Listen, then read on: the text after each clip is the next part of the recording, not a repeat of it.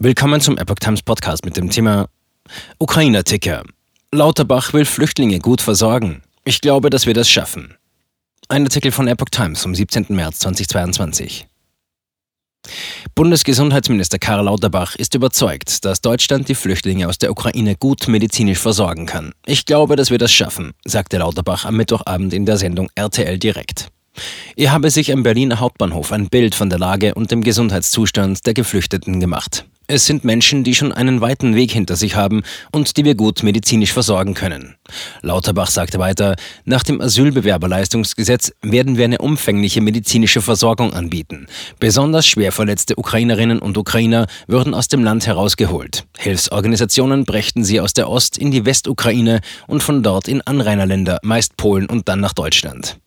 Der Gesundheitsminister verwies auf das in der Corona-Krise angewandte Kleeblattsystem, nachdem die Flüchtlinge auf die Bundesländer verteilt werden. Noch seien es zum Glück nicht so viele, die medizinisch betreut werden müssten, fügte Lauterbach hinzu. Deutschland sei aber leistungsbereit.